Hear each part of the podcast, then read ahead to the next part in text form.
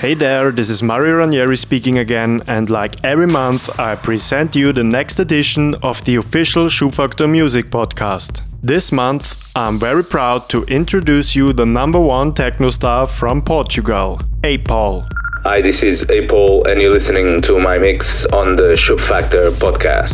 Hailing from Lisbon, Portugal, A-Paul is one of the most prolific and talented artists in the world. With over two decades of experience both as DJ, producer, label owner and now promoter. He is today a reference in electronic music, techno being his true passion. He was voted best Portuguese techno DJ for several years and has played on all major events and clubs in his country and abroad. A-Paul has released over 100 vinyl records and several mixed CD compilations. He is also known for his famous techno imprint Naked Lunch. So be prepared now for another techno set mixed and compiled by A-Paul. Follow us on SoundCloud, Mixcloud, Facebook or Twitter for more information and updates. Don't hesitate to tell us what you think about this mix and don't forget to use the official hashtag SFPC in all your postings. So now enjoy Schubfaktor Podcast Volume 11 mixed by A-Paul.